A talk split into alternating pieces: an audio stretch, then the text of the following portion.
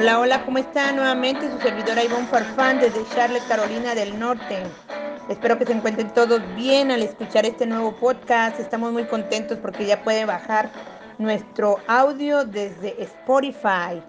Y bien, nos encuentran en las páginas sociales como Ivonne Farfán y también en la página de internet con el mismo nombre, Ivonne Farfán.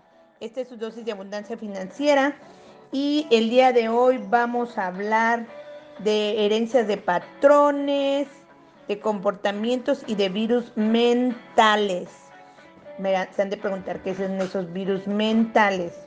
Pues bien, para todas esas personas que les han gustado, yo creo que a todos a nosotros nos han gustado eh, las caricaturas, ¿verdad? Desde que estábamos chicos, uy, prendíamos la televisión y comenzábamos a ver las caricaturas. Yo había unas caricaturas que se llamaban Candy Candy, ay, hablaban del amor, eran tan bonitas esas caricaturas, me súper encantaban, la verdad.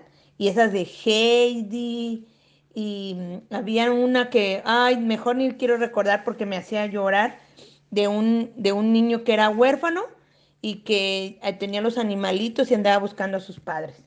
Bien, como hemos dicho, en la infancia se establecen las bases que van a ser para la vida futura y entre ellas las bases financieras para el desarrollo de una persona. Lo que escuchamos de nuestros padres son los modelos que nos rodean, se instalan en nosotros, así se instalan como un chip de una computadora en nuestro cerebro y determinan nuestra forma de pensar conforme al dinero, conforme a la vida, conforme a muchas cosas. Vamos a hablar ¿Qué es todo esto? Bueno, los virus mentales. Una de las películas más importantes y que yo creo que a todos nos gustaba es la del hombre araña. ¿Todos lo recuerdan?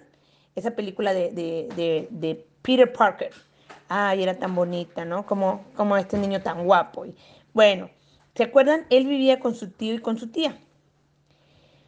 De ahí, otra película tan buena era Batman, Spider-Man, la Mujer Maravilla, pero algo que tenían estas películas en común es que todos ellos eran huérfanos. Imagínense la de, Harry Potter, una película muy buena y también era huérfano. Bueno, ¿qué nos estaban hablando todos estos patrones? Hay que tener mucho, mucho cuidado cómo nosotros influenciamos en nuestros hijos. ¿Qué les permitimos ver? ¿O qué nos permitieron ver a nuestros padres que el día de hoy lo estamos reflejando. Estamos reflejando el mismo patrón de esas caricaturas, de esas películas.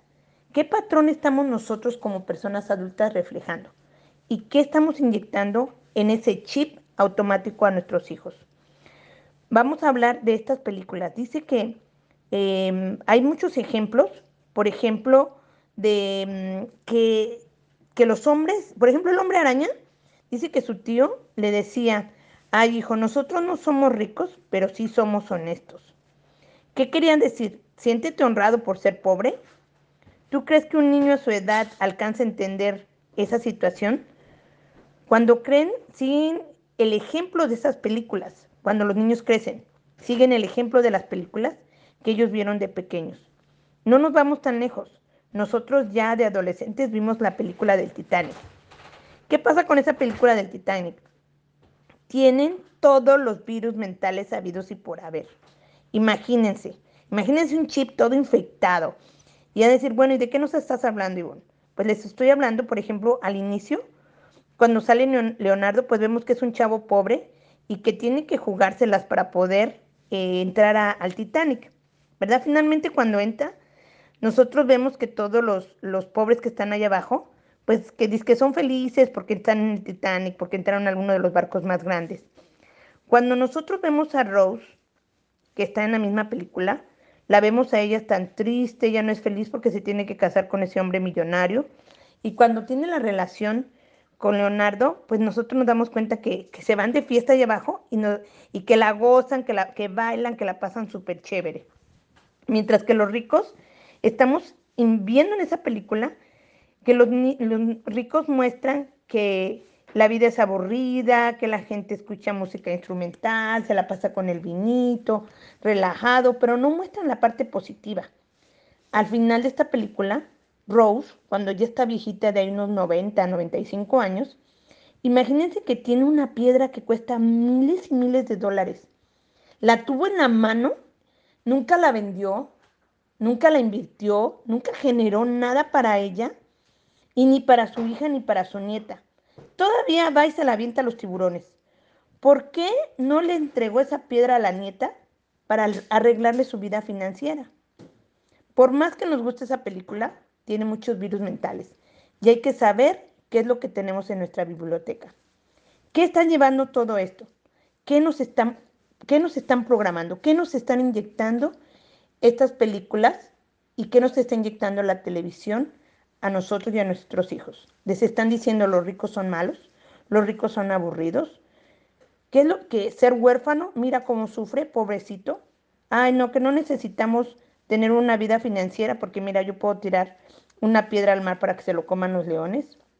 Hay que identificar qué es lo que está pasando con nuestra vida, cuáles son esos bloqueos que nosotros tenemos que eliminar como adultos y qué bloqueo le vamos a poner a nuestros hijos. Y sobre todo en las finanzas. Podemos ser muy buenos administradores, podemos ser buenas personas en contabilidad, pero mientras que nosotros tengamos esos bloqueos no, no vamos a poder avanzar y no queremos llevárselo sobre todo a nuestros hijos. Queremos que nuestros hijos sean niños de éxitos, planeadores, doctores, arquitectos. Hay que saber qué es lo que ellos están viendo y qué les estamos llevando a sus pensamientos.